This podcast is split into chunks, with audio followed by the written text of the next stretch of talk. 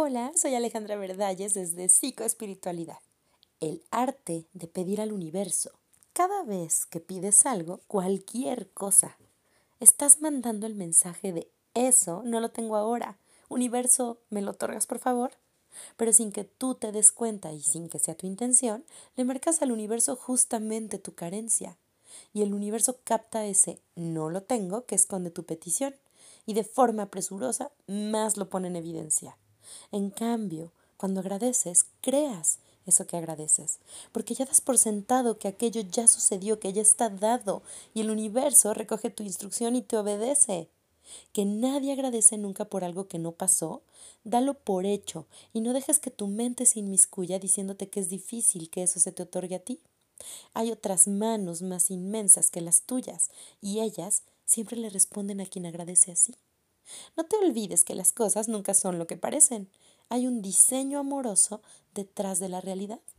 Y cada vez que tú desde el corazón agradeces, magnetizas eso mismo que agradeces de verdad.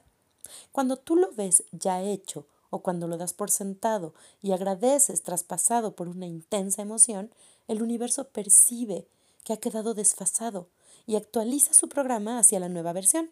Por eso no pidas, dame la calma que anhelo, Di más bien, gracias por esta serenidad.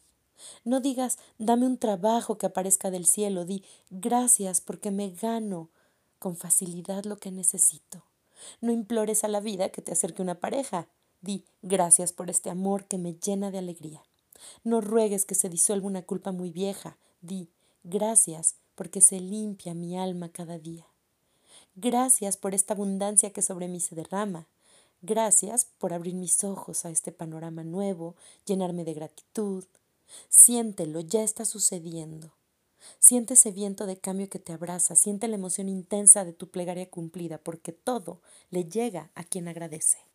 Recuerda que no estás solo y que mucho nunca es suficiente. Soy Alejandra Verdalles desde Psicoespiritualidad. Hasta la próxima.